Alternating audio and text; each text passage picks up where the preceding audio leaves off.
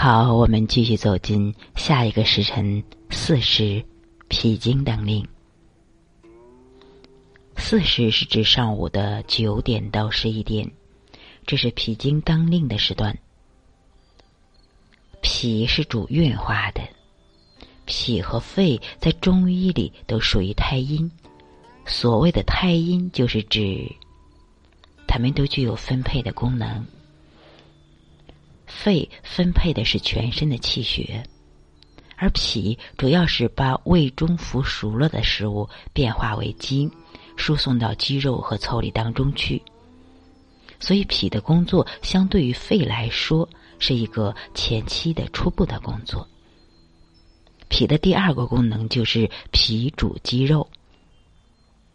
如果脾的功能很好，我们的肌肉就会很发达。脾的运化功能是否正常，往往会通过嘴唇表现出来。如果脾的运化功能很好的话，我们的嘴唇就会很滋润、很丰满；反之，嘴唇就会发瘪、干燥。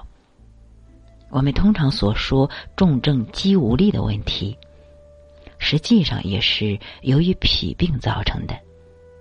还有一些老年人，我们会发现他们有一个像。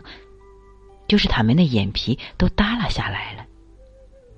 其实上眼皮也为脾所主，眼皮耷拉下来，这就说明脾主肌肉的功能出现问题了。还有一点就是思虑过多会伤脾。我们在谈意志的时候就讲到了，意是脾的神明，所以说脾在志为思。脾功能发达的人，肯定是头脑很灵活的人。他的关联性一定非常的强。如果思虑过分的话，就会伤了脾，伤了脾气、脾经、脾神，伤了意，人就会消瘦。这就是思伤脾。糖尿病就是脾肾两虚。脾字。左边是一个肉字旁，右边是一个卑微的卑。在五脏这个家族中，它就像一个小丫鬟。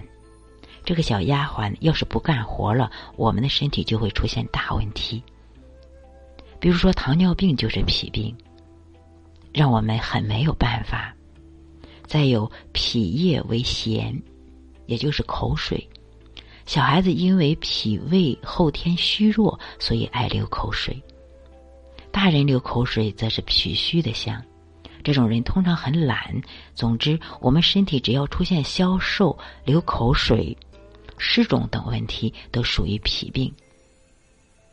大家记住，从脾上去治就可以了。如果脾的运化功能比较弱的话，这个人也比较好虚胖，水湿比较重。所以要养好我们的脾胃，才得长寿。好，今天就给大家分享到这里，感谢大家的收听和关注，依然祝你们永远的健康。